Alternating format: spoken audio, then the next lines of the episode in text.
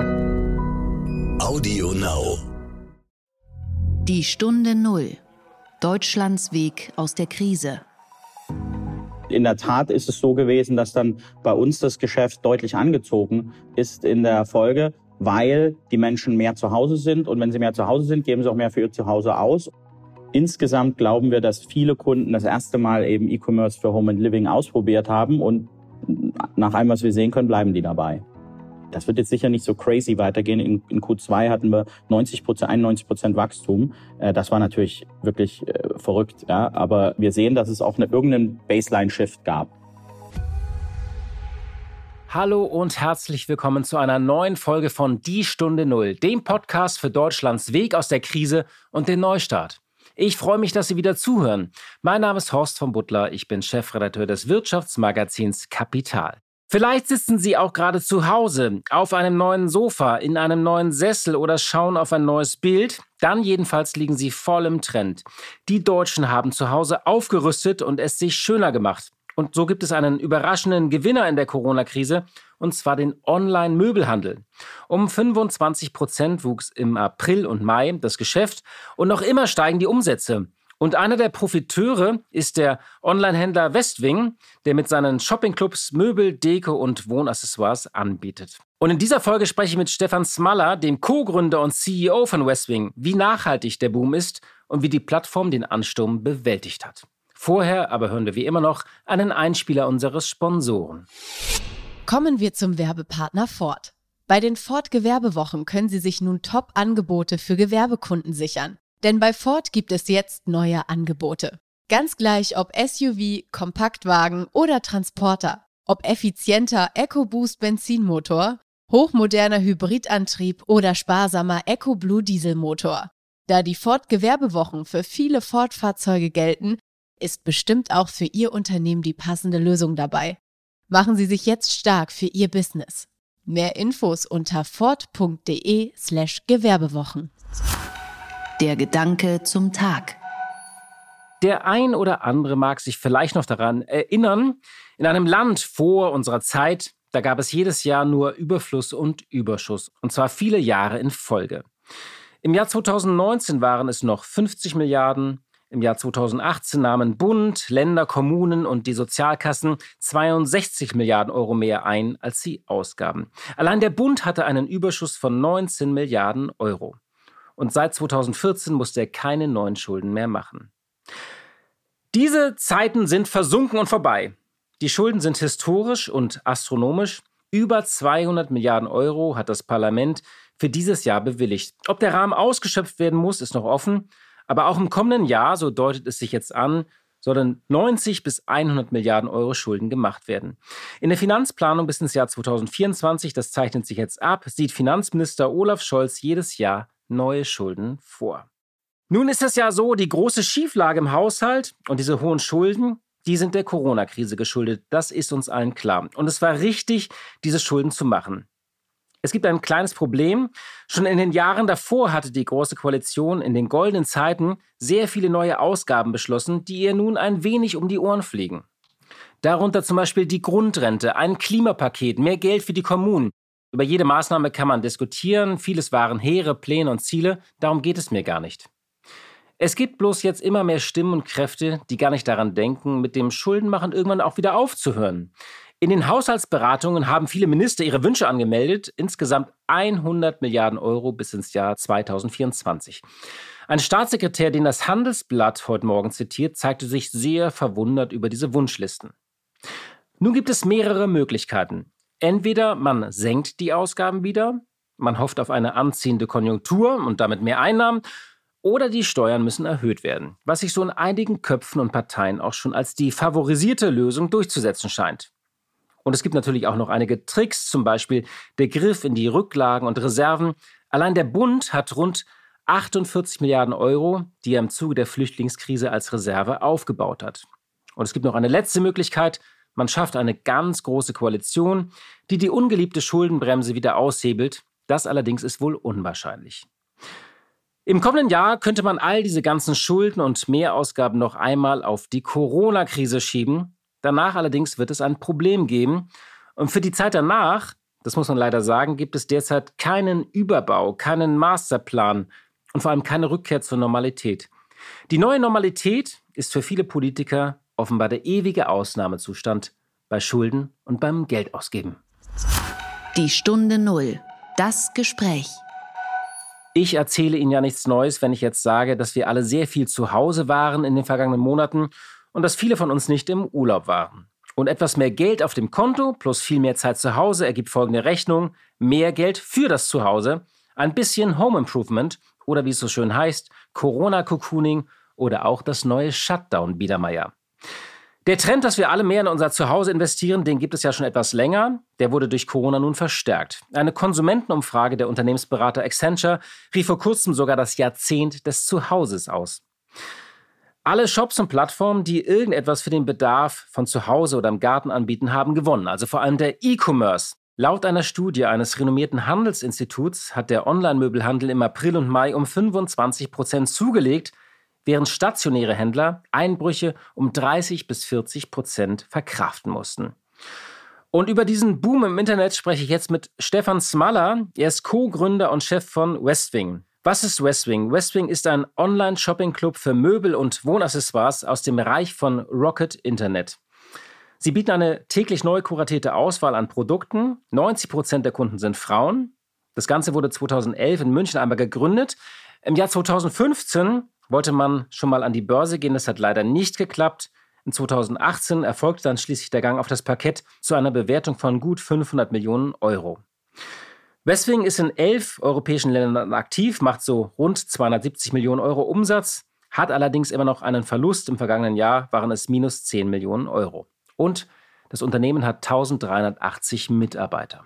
Westwing hat kein ganz einfaches Jahr hinter sich. 2019 ist man nur um 5% gewachsen. Das ist natürlich zu wenig für eine Plattform, für ein Geschäft, was im Internet stattfindet. Und deswegen war die Aktie auch abgestürzt. Nun allerdings konnte Westwing massiv von Corona profitieren. Und darüber spreche ich jetzt mit Stefan Smaller. Er ist, wie gesagt, einer der Co-Gründer von Westwing. Er war zuvor mal Berater bei Bain. Und die andere Gründerin ist Delia Lachance. Sie nennt sich auch Chief Creative Officer und ist eine ehemalige L-Redakteurin. Lachance ist auch so das Gesicht von Westwing. Sie hat eine enorme Social-Media-Reichweite. Im März ging sie in Babypause und musste daher aus dem Vorstand ausscheiden. Das deutsche Aktienrecht sieht nämlich keine Elternzeit für AG-Vorstände vor. Und um das zu ändern, entstand die Kampagne Stay on Board. Und ich freue mich jetzt auf das Gespräch mit Stefan Smaller. Einen schönen guten Tag nach München, Herr Smaller. Guten Tag. 2019 war ja ein eher schwieriges Jahr für Westwing. Die Aktie lag zeitweise mehr als 90 Prozent unter dem Ausgabepreis. In der Corona-Krise hat Ihr Geschäft nun wieder deutlich angezogen und der Aktienkurs hat sich auch seit Jahresbeginn fast verfünffacht. Kann man irgendwie sagen, Corona hat Ihnen so das Geschäft gerettet?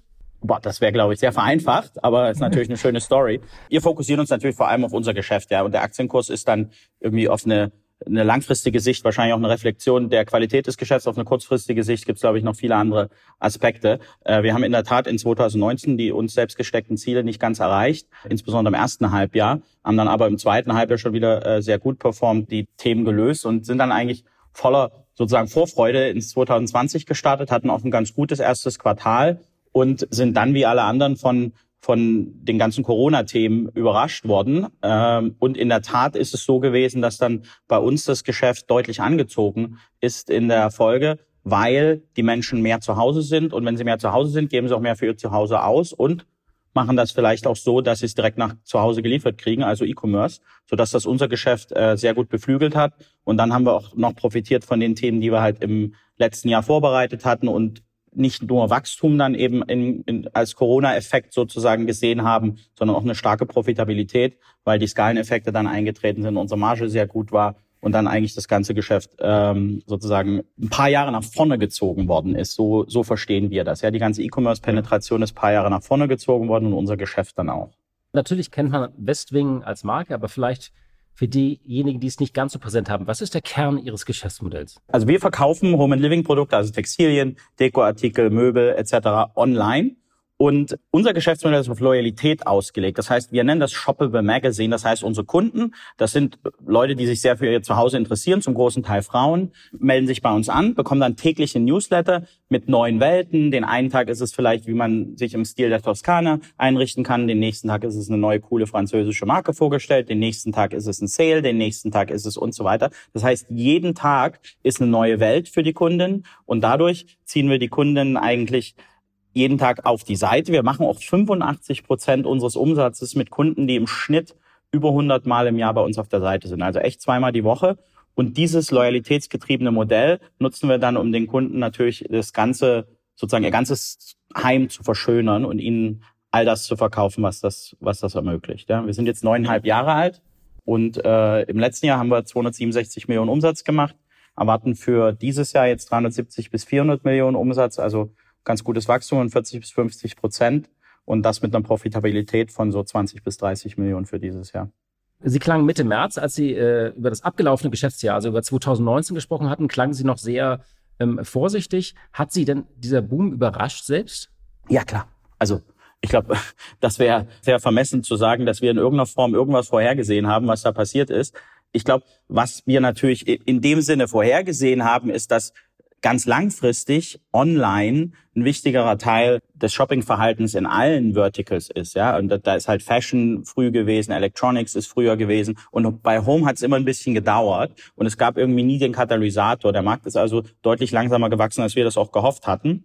Und was wir jetzt gesehen haben, ist, dass die Kunden, die zum größten Teil ja älter sind als die typische Fashion oder Electronics äh, dass die dann auch zum ersten Mal gesehen haben, hey, ich kann jetzt ich bin zu Hause, jetzt möchte ich nicht in so einen Laden gehen, selbst wenn die nach den Lockdowns ja wieder offen sind, weil ich muss da eine Maske anziehen, ich muss, das, das fühlt sich einfach nicht cool an. Aber ich kann eigentlich online bestellen. Und dann sind viele dieser älteren Kunden zum ersten Mal eigentlich mit E-Commerce oder zumindest mit E-Commerce für Home and Living in Verbindung getreten und haben bei uns gekauft. Und wir glauben, und die ersten Indikationen aus unseren Daten zeigen auch, dass die Kunden einfach ganz normal sich so verhalten wie die, wie die, wie die Kunden, die wir schon hatten. Und erwarten deshalb, dass das auch äh, äh, in irgendeiner Form weitergeht. Das wird jetzt sicher nicht so crazy weitergehen. In, in Q2 hatten wir 90 Prozent, 91 Prozent Wachstum. Äh, das war natürlich wirklich äh, verrückt. Ja, aber wir sehen, dass es auch eine, irgendeinen Baseline-Shift gab. Und das dritte Quartal läuft es auch über Vorjahr oder können Sie das jetzt schon so? Deutlich über Vorjahr. Wir haben das auch äh, vor ein, zwei Wochen announced, dass wir äh, über 50 Prozent Wachstum auch weitersehen im, im dritten Quartal. Und das ist ja jetzt dann deutlich nach dem Ende der Lockdowns, so dass man irgendwie sagen kann, das ist in irgendeiner Form ein neues Normal. Was das jetzt ganz langfristig ist, das wissen wir natürlich auch nicht. Ja, also da gibt's natürlich hohe Risiken im Sinne Rezession, im Sinne Consumer Confidence. Äh, aber Insgesamt glauben wir, dass viele Kunden das erste Mal eben E-Commerce für Home and Living ausprobiert haben und nach allem, was wir sehen können, bleiben die dabei. Das wäre tatsächlich meine Frage, woher die Nachfrage kam. Haben Ihre bestehenden Kunden einfach mehr bestellt oder haben Sie auch ganz viele neue Kunden gewonnen? Beides. Also wir haben wirklich, das, das Wachstum kam einheitlich aus, äh, also sozusagen den loyalen Kunden, die noch etwas mehr bestellt haben, auch aus bereits sozusagen gechurnten Kunden, die die vielleicht schon gar nicht mehr gekauft haben, die dann wieder gekauft haben, aber auch aus Kunden, die neu kamen und dann das erste Mal bei uns gekauft haben. Also das war wirklich äh, ein sehr starker Baseline-Effekt, so dass man sagen kann, das ist jetzt wirklich sozusagen ein Bevölkerungstrend. Das ist jetzt nicht irgendwie was ganz Spezifisches, was jetzt in einem bestimmten Marketingkanal oder einer bestimmten Kategorie oder was passiert ist, sondern wir haben das eigentlich bei uns in allen Bereichen des Geschäfts gesehen, auch geografisch über alle europäischen Länder, in denen wir aktiv sind. Das wollte ich gerade fragen. Also auch Ihre anderen Märkte, zum Beispiel Frankreich und Italien, die ja einerseits früher auch immer so ein bisschen die Sorgenkinder waren, andererseits hatten die auch noch sehr viel härtere Lockdowns, also wo die Leute noch mehr zu Hause waren. War das anders oder hat sich der deutsche Markt da auch nochmal entkoppelt? Nee, das war eigentlich sehr ähnlich in allen Märkten. Ich meine, da haben wir natürlich Wachstumsratenunterschiede in den Märkten, aber jetzt nicht in dem Sinne, dass das irgendein substanzielles strukturelles äh, oder ein substanzieller struktureller Unterschied war, sondern das ist in allen Märkten eigentlich nach oben gegangen. Das war vom Timing ein bisschen unterschiedlich. Also äh, bei Italien war es natürlich ein bisschen früher. Äh, Spanien hat jetzt auch stärker sozusagen auch noch angehalten. Aber insgesamt sehen wir jetzt auch weiterhin, dass in allen Märkten äh, eine deutlich höhere Baseline ist für das, was unsere Kunden da tun. Wir unterbrechen nochmal für unseren Werbepartner Ford. Bei den Ford Gewerbewochen können Sie sich nun Top-Angebote für Gewerbekunden sichern. Denn bei Ford gibt es jetzt neue Angebote. Ganz gleich, ob SUV, Kompaktwagen oder Transporter, ob effizienter EcoBoost Benzinmotor hochmoderner Hybridantrieb oder sparsamer EcoBlue Dieselmotor. Da die Ford Gewerbewochen für viele Ford-Fahrzeuge gelten, ist bestimmt auch für Ihr Unternehmen die passende Lösung dabei. Machen Sie sich jetzt stark für Ihr Business. Mehr Infos unter ford.de/slash Gewerbewochen. Und stöbern die auch länger auf der Seite? Also wenn man aus dieser Mail raufklickt und dann auf ihre Website kommt, dann kann man da ja so stöbern. Irgendwie, Sie haben gesagt, entweder Toskana-Look oder französische Einrichtungen.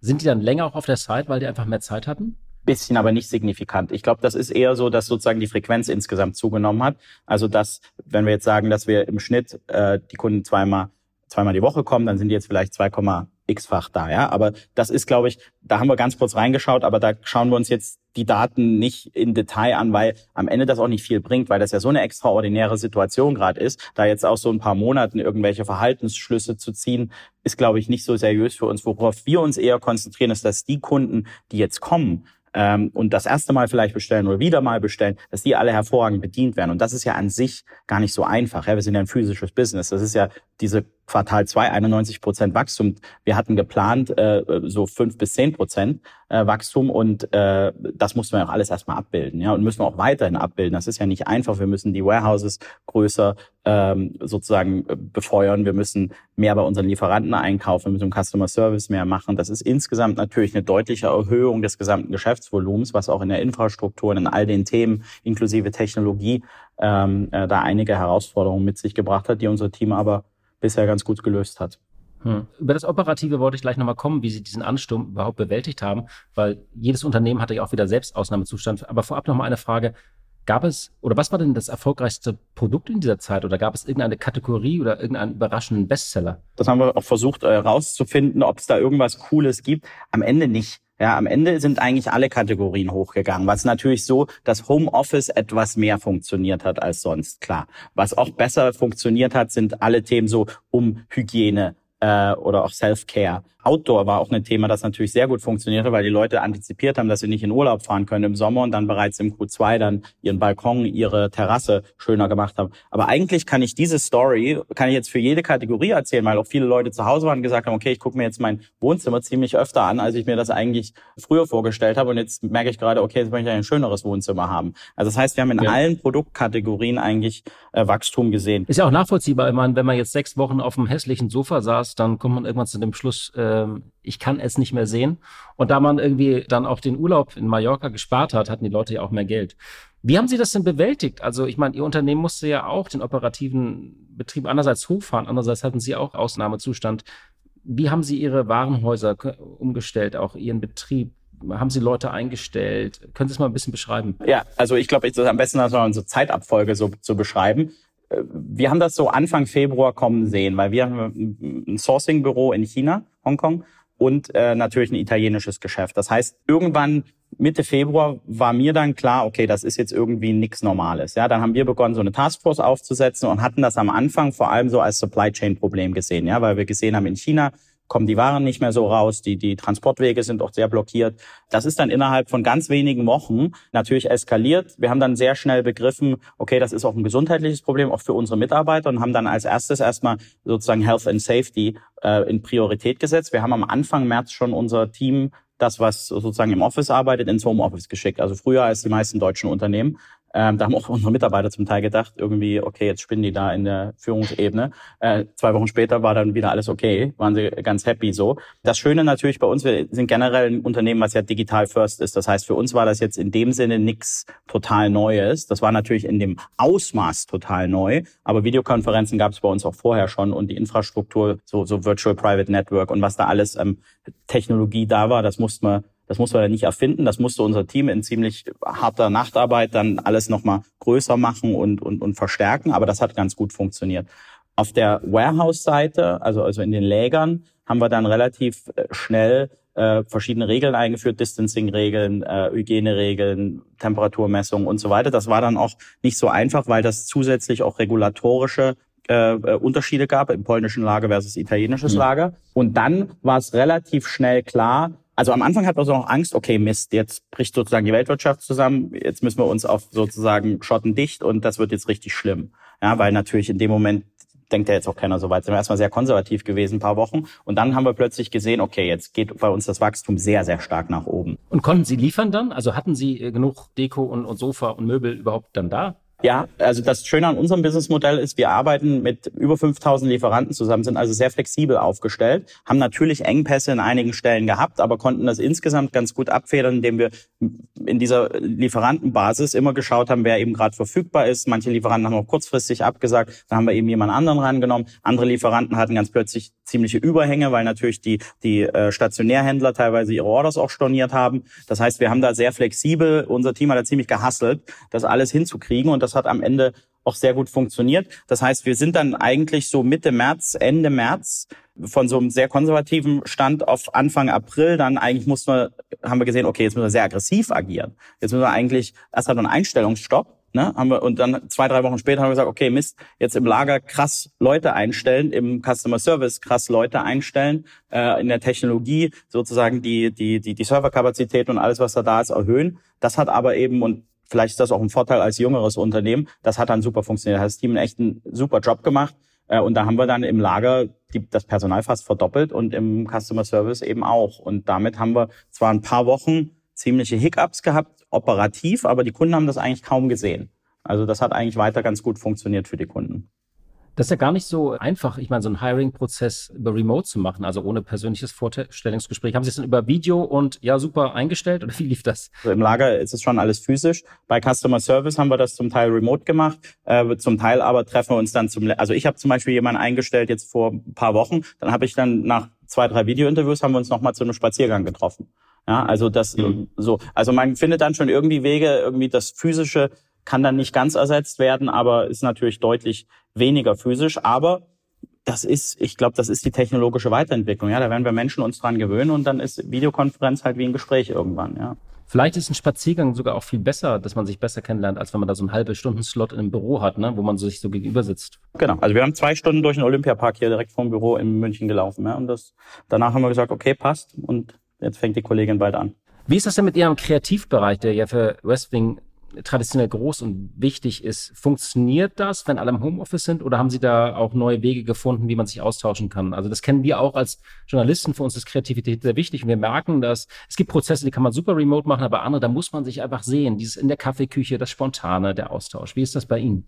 Ja, das ist äh, sehr ähnlich bei uns. Das hat uns auch am meisten Sorgen gemacht am Anfang. Das hat aber sehr, sehr gut funktioniert, weil wir irgend, ich weiß gar nicht, welcher CEO das gesagt hat, hat gesagt, wir haben halt die letzten Jahre soziales Kapital aufgebaut, von dem wir jetzt für ein paar Monate zehren können. Also das hat dann noch ganz gut funktioniert, wobei wir jetzt schon mit unseren kreativen Teams, gestern gerade auf der Terrasse mit zweien da geredet, die sind jetzt dann für die wichtigen kreativen Meetings auch wieder im Büro. Das wird dann mit Maske gemacht und mit Distancing und so weiter, aber äh, da haben wir dann relativ schnell auch wieder äh, die Rückkehr ins Büro, aber eben nur eine temporäre Rückkehr ins Büro. Bei uns ist es immer noch so, dass die Leute, die im Office arbeiten, zum 85 Prozent im Homeoffice sind. Ja, also die sind dann eben für einen Tag oder zwei im Büro, weil sie Meetings haben oder ich habe jetzt ein Interview mit ihnen, wo mir die Voice-Qualität sehr wichtig ist und meine Hunde bellen zu Hause, also bin ich jetzt hierher gekommen. Ja. Ich glaube, da lernen wir alle äh, und nochmal auf diesen Kreativbereich zurückzukommen, das ist natürlich Kern, äh, Kern unseres gesamten Geschäfts und da mussten wir an einigen Stellen neue Wege finden. Also wir machen dann äh, sozusagen, dann haben die Leute ihre äh, FaceTime, ihre, ihre Handys in der Hand und zeigen sich dann die Produkte, die sie gerade auswählen, ausgedruckt und nebenbei läuft eine Videokonferenz, aber eben auch wieder die Rückkehr zu einigen physischen Prozessen, wo die Meetings dann eben doch im Büro stattfinden. Ja. Hm. Das heißt sozusagen, mit dieser Balance können Sie auch gut arbeiten? Also ist das eine neue Balance für Sie, also wie Sie es gerade beschrieben haben? Also wir sind da nicht so, ich, da sind ja sehr viele Unternehmen sehr, sehr, sehr schnell in so Aussagen, was die nächsten Jahre passiert, reingegangen. Das haben wir auch diskutiert, warum wir da nie in der Lage sind. Ich glaube, wir fühlen uns einfach noch nicht wohl, äh, jetzt zu wissen, was in zwei Jahren gut ist. Was wir gelernt haben, ist, es geht deutlich mehr mit Videokonferenz. Was wir gelernt haben, es ist für die Mitarbeiter auch nicht so schlecht, wenn sie nicht ins Büro kommen müssen in vielen Jobs, weil sie eben, was weiß ich, zwei Stunden Commute pro Tag sparen und einfach mehr Freizeit haben. Aber wir haben eben auch gelernt, dass die physische Komponente ähm, äh, an vielen Stellen sehr wichtig wird, wenn man das für ein paar Monate nicht hatte. Und am Ende, wenn ich mir das, wenn ich das dann nach vorne äh, äh, schaue, dann glauben wir schon, dass es irgendeine Mischung wird. Aber die Mischung wird deutlich weniger äh, In-Office-Präsenz erfordern und viel mehr auf die individuellen Bedürfnisse der Mitarbeiter Rücksicht nehmen. Das heißt, es gibt Eltern, die vielleicht extra zu Hause bleiben wollen, weil das Kind betreut werden kann. Manche wollen aber auch extra dann ins Büro kommen, weil sie sozusagen, weil der Partner das Kind betreut, dann können sie sich besser im Büro konzentrieren. Manche Jobs sind anders, manche Befindlichkeiten sind anders. Wir haben auch Kollegen, die hierher kommen, weil sie vielleicht sich in so einer kleinen WG wohnen oder sich mit ihrem Partner vielleicht jetzt auch nicht 24-7 immer äh, begegnen wollen. Ja? Also da gibt's ja so viele äh, verschiedene Gründe für Office-Arbeit, aber eben auch viele Gründe für Arbeit außerhalb des Offices, weil unsere Mitarbeiter berichten uns schon, dass die Produktivität und die gefühlte Zufriedenheit an vielen Tagen, wenn es Standardarbeit ist, wenn es äh, etwas ist, wo es eben keine kreativen Prozesse sind, dann im Homeoffice doch höher ist. Ja, also in irgendeiner Form wollen wir da in der Zukunft da beides ermöglichen. Aber haben uns nicht hinreißen lassen, bisher da sozusagen große Regeln oder, oder große zukünftige Konzepte bereits zu, zu announcen. Schauen wir gegen hm, Ende noch mal ein bisschen nach vorne. Sie haben äh, jetzt äh, dank Corona die Zahl der aktiven Kunden auf 1,2 Millionen erhöhen können. Wie viele davon hoffen Sie, dass Sie Ihnen erhalten bleiben?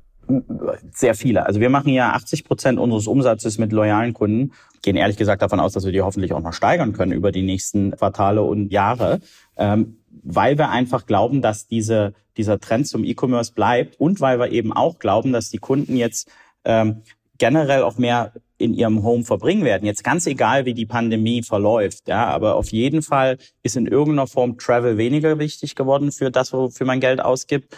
Und das Heim ist wichtiger geworden. Ob die Leute umziehen wollen, weil sie aufs Land ziehen, weil manche Leute vielleicht in eine andere Wohnung ziehen, weil sie ein Homeoffice wollen oder einfach nur, weil sie mehr Zeit verbringen, glauben wir, dass das für uns insgesamt positiv ist, sodass wir glauben, dass wir die Kunden zum großen Teil behalten können und auch neue gewinnen können. Ähm das heißt sozusagen, dieser Shift zu, zu E-Commerce in der Möbel- und Einrichtungsbranche, ähm, diese 20, 25 Prozent, die die, die die die Branche so gewonnen hat, glauben Sie, das bleibt auch? Also, dass die Leute jetzt einfach gelernt haben, ich kann mir auch ein großes Sofa nach Hause bestellen? Ich glaube, dass es zum Teil jetzt wieder zurückbouncen wird in, in etwas normalere Gefilde, aber wir glauben, im Endeffekt gibt es ja immer so eine Technologie-S-Kurve, ja, wo so eine Penetration an Technologie äh, über die Zeit abgebildet. Und ich glaube, wir haben uns einfach zwei, drei Jahre nach vorne bewegt. Wir haben uns kurzfristig vielleicht vier, fünf Jahre nach vorne bewegt und bouncen dann ein bisschen zurück. Aber ich glaube, insgesamt werden die Kunden das zunehmend wollen, weil es ist ja einfach, also das ist auch immer das, warum wir das gegründet haben. Wenn ich jetzt rausgehe zu so einem Möbelhaus und mir da einen Tisch aussuche, typischerweise ist ab dem Zeitpunkt eh eine E-Commerce-Erfahrung. Ja, also das ist ja nicht so, dass ich den dann mitnehme, den packe ich mir in die Handtasche und dann gehe nach Hause, sondern da muss dann eh wieder eine Lieferung passieren. Das heißt, der Vorteil von so einem stationären Einkaufserlebnis ist, nicht so riesengroß mehr, weil was wir anbieten können technologisch da mit Bildern, mit Augmented Reality, 3D äh, und dann eine Liefererfahrung, die natürlich auch sehr äh, sozusagen digital unterstützt ist, glaube ich, ist einfach sehr attraktiv. Da bin ich aber natürlich Berufsoptimist, habe die Firma gegründet, weil ich das glaube. Ähm, aber jetzt sehen wir halt, dass, äh, dass auch mehr Kunden das glauben. dass das bleibt und da sind wir sehr, sehr zuversichtlich, dass wir da die nächsten Jahre und Dekaden äh, die Company riesig groß machen können und eben nicht nur riesig groß, sondern auch sehr profitabel, was wir auch gezeigt haben jetzt im zweiten Quartal. Wie groß soll denn die Firma werden? Sie haben ja eine, eine gute Präsenz in Europa, sich aber vor dem Börsengang aus Märkten wie Brasilien und Russland auch zurückgezogen. Gibt es Pläne, sozusagen die Welteroberung jetzt wieder anzugehen? Nee. Ich glaube, was wir gelernt haben, ist, dass die Synergien in dem Geschäft, wo man eben dann doch relativ große Produkte transportiert und ähm, dann doch eine Logistikkette irgendwie auf dem Festland braucht, dass die dann doch sehr, sehr dominierend sind. Und was wir eben auch gesehen haben, wir sind jetzt, werden dieses Jahr 370 bis 400 Millionen Umsatz machen. Der Markt für Home and Living, in dem wir uns bewegen, ist über 100 Milliarden groß. Das heißt, da gibt es im Endeffekt keine sinnvolle Wachstumsbarriere für die nächsten zehn Jahre. Ich glaube, da können wir äh, das hängt nur an uns. Ja, das liegt nur daran, wie gut wir sind und wie gut wir exekutieren können. Das heißt, momentan gibt es da keine Pläne, geografisch zu expandieren. Es ist eher so, dass wir eben äh, unseren Kunden in den jetzigen Ländern noch ein besseres Angebot liefern können, noch mehr von unseren eigenen Produkten. Die Westwing Collection ist eine äh, sehr margenstarke und von den Kunden sehr attraktiv äh, wahrgenommene sozusagen Produktvielfalt und all das, da wollen wir rein investieren, nicht in geografische Expansion. Okay. Haben Sie dann überlegt, mal das Geschäftsmodell zu öffnen, also weg von diesem Shopping-Club? Nee. Wir glauben, dass das genau unser Differenzierungsmodell ist. Ja, also viele unserer Konkurrenten machen ganz andere Modelle. Wir sind eigentlich die einzigen, die das machen at scale. Und wir glauben, dass das eben sehr schön ist, weil wir da Synergien haben. Wir kriegen die Kunden rein und weil wir eben so ein gutes kreatives Team haben, auch ein Marketingmodell, was stark mit Social Media arbeitet und den Content. Wir haben ja zwei Filmstudios inzwischen jetzt bei Westwing, wo wir jeden Tag Videos drehen für Social Media und unsere Seite, dass wir da ein Modell haben, was so einzigartig ist, was die Kundin aber eben auch so spannend findet, dass wir damit sowohl Wachstum als auch Differenzierung als auch eben sehr hohe Profitabilität erreichen können, weil wir eben im Marketing nicht so viel ausgeben müssen. Hm. Neun von zehn Ihrer Kunden sind Frauen. Ist das okay oder wollen Sie das auch ändern? Das ist okay so. Äh, ich glaube, die meisten Entscheidungen im Home and Living werden dann doch von Frauen getroffen. Ich glaube, wir werden irgendwann wahrscheinlich auch mehr Männer haben, einfach weil Männer sich, das ist ja dann auch ein demografischer Shift, sich zunehmend mehr für Design und so weiter interessieren. Aber unser Fokus sind insgesamt einfach, wir nennen das intern Home Enthusiasts, also Leute, die sich für, die wirklich enthusiastisch für ihr Zuhause sind, die also vielleicht eine schöne Wohnung früher gekauft hätten und so weiter. Und das sind zum großen Teil einfach Frauen. Aber ja, werden bestimmt irgendwann auch mal 10, vielleicht 20 Prozent Männer sein. Aber ich glaube nicht, dass es 50-50 sein wird irgendwann. Ja, dann äh, danke ich Ihnen sehr für das Gespräch und für die Einblicke in die Möbelbranche. Herr Smaller, danke für das Gespräch. Vielen Dank. Blick in die Märkte. Und wie jeden Freitag schalte ich zu meiner Kollegin Katja Dofel nach Frankfurt. Sie leitet dort das Börsenstudio von NTV. Hallo, liebe Katja. Hallo, lieber Horst. Ein herzliches Willkommen von der Frankfurter Börse. Ja, es gibt erneut Betrugsvorwürfe gegen ein deutsches Unternehmen, und zwar gegen den Leasinganbieter Grenke. Wer genau ist Grenke und was sind die Hintergründe der Vorwürfe. Ja, Renke, das war auf jeden Fall die Schocknachricht am deutschen Aktienmarkt in dieser Woche. Bilanzmanipulation, das klingt sehr nach Wirecard und entsprechend groß war natürlich das Entsetzen. Das Geschäftsmodell von Grenke zugegeben ist ein sperriges. Das Unternehmen bietet Finanzierungsmodelle für Selbstständige und Unternehmen, die eben zu Gränke kommen und sagen, ich habe hier Forderungen an Kunden, wir können diese Forderungen verkaufen, da kommen wir ein bisschen schneller an Geld. Das äh, Geld, das die Unternehmen dann bekommen, hat natürlich einen Abschlag. Das heißt also, Grenke behält sich auch was ein dafür, dass sie die Forderungen dann hinterher ähm, erst später einbuchen können. Also ziemlich verschachtelt und genau das ist es eben, was problematisch ist. Auch die Bilanz ist hoch verschachtelt, schwer zu durchschauen für Analysten und für Prüfer und auch schwer zu durchschauen für Experten, die auch aus dem Leasinggeschäft sind. So haben wir zumindest gehört. Die sagen, diese Bilanz von Grenke ist in der Tat kaum nachzuvollziehen. Der konkrete Vorwurf jetzt an den Firmengründer Wolfgang Grenke, er habe privat gegründete Auslandsfirmen überteuert an die Grenke AG verkauft und so die Bilanz aufgebläht. Es sei ein Kassenbestand ausgewiesen bei der Bundesbank, der allerdings in der Bilanz zu hoch ausgewiesen sei und das Leasinggeschäft sei nicht werthaltig. Nun hat das Unternehmen sofort dementiert, aber offensichtlich nicht deutlich genug. Der Kursverfall mit äh, über 40 Prozent war dramatisch, die Erholung eher zaghaft. Das Unternehmen hat bisher gute Geschäfte gemacht, zehnmal in Folge die Dividende erhöht, aber jetzt war doch der Gewinn durch die Corona-Krise deutlich angegriffen, etwa 60 Prozent minus. Und obwohl man sich oder weil man sich gegen die Vorwürfe wehren möchte, hat man eine Taskforce gegründet, um alles zu untersuchen, allerdings eben nur intern. Manch einer hätte sich gewünscht, da kommt ein externes Team zur Untersuchung. Und es geht ja auch wieder um mysteriöse Research-Dienste und sogenannte Shortseller. Welche Rolle spielen die in dem ganzen Drama? Es geht hier um eine sogenannte Research-Firma, also eine Firma, die Aktien- und Marktanalysen anfertigt die zum britischen Fondsmanager Fraser Paring gehört. Insofern sehr bemerkenswert, weil die eben auch den Wirecard-Skandal ins Rollen gebracht haben und deswegen hört man schon hin, wenn von dieser Adresse was kommt.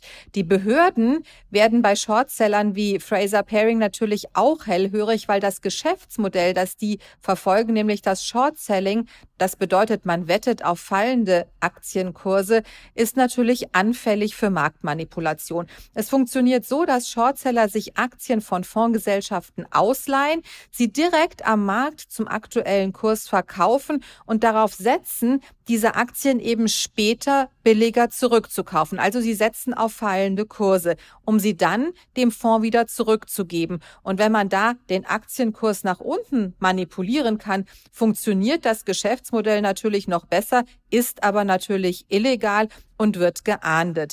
Die Bundesaufsicht für Finanzdienstleistungen ermittelt nun in alle Richtungen. Leerverkaufspositionen müssen übrigens öffentlich gemacht werden ab einer bestimmten Größe. Interessanterweise ist Fraser Paring da nicht aufgetaucht bei den Short-Selling-Positionen in äh, Grenke. Es gibt da wesentlich größere Positionen auch von anderen Unternehmen, die auf fallende Aktienkurse wetten, zum Beispiel in Shop Apotheke, in Warta, in Lufthansa.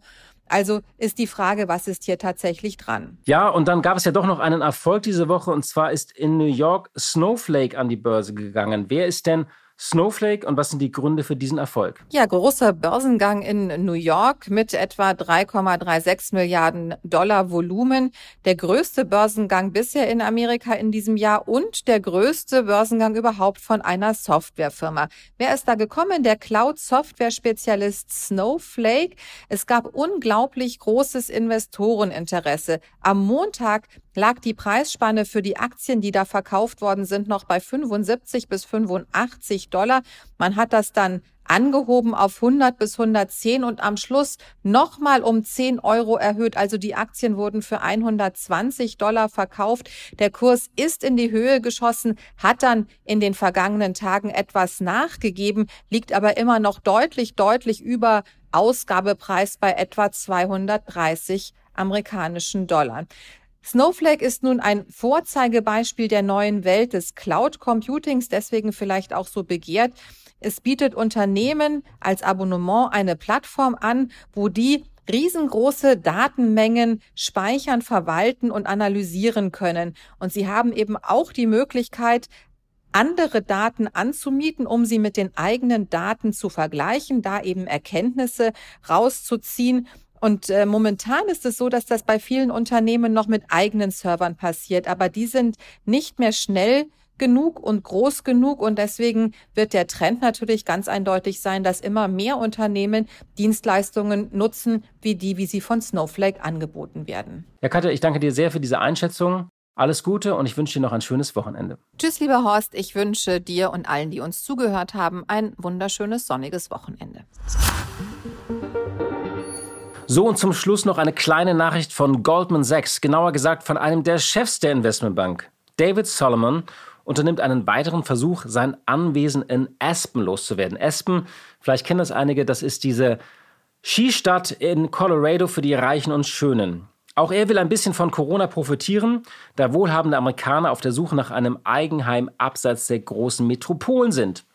Das Grundstück ist 33 Hektar groß und hat einen geschätzten Wert von etwa 25 Millionen Dollar. Das Anwesen verfügt über 1200 Quadratmeter, also so groß ist das Herrenhaus. Es ist aus Holz und Stein gebaut und bietet einen fantastischen Panoramablick auf das obere Aspental.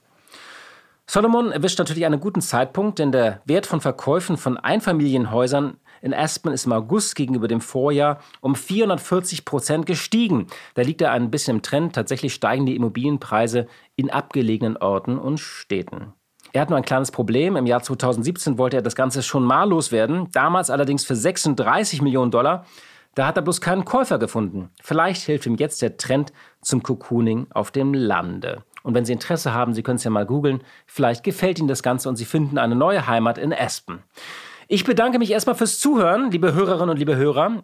Danke für Ihre Zeit, danke für Ihre Treue und wir hören uns hoffentlich am Dienstag wieder. Und da habe ich einen ganz besonderen Gast und zwar den Gründer von Heidelpay. Und wenn Sie jetzt fragen, was ist Heidelpay? Heidelpay ist eine große Hoffnung, seitdem es Wirecard nicht mehr gibt, eine große Fintech-Hoffnung, eine große Hoffnung im Bereich Payment. Und ich habe den Gründer gesprochen über seine Pläne, wie er jetzt gemeinsam mit einem Finanzinvestor die Welt erobern will. Machen Sie es gut. Ich wünsche Ihnen ein schönes Wochenende. Danke fürs Zuhören. Schließen wollen wir wieder mit unserem heutigen Sponsor Ford. Danke für das Sponsoring. Mehr Infos auf ford.de/slash Gewerbewochen. Und Ihnen wünsche ich noch einen schönen Tag. Die Stunde Null. Deutschlands Weg aus der Krise. Dieser Podcast ist Teil der Initiative Zeit, die Dinge neu zu sehen.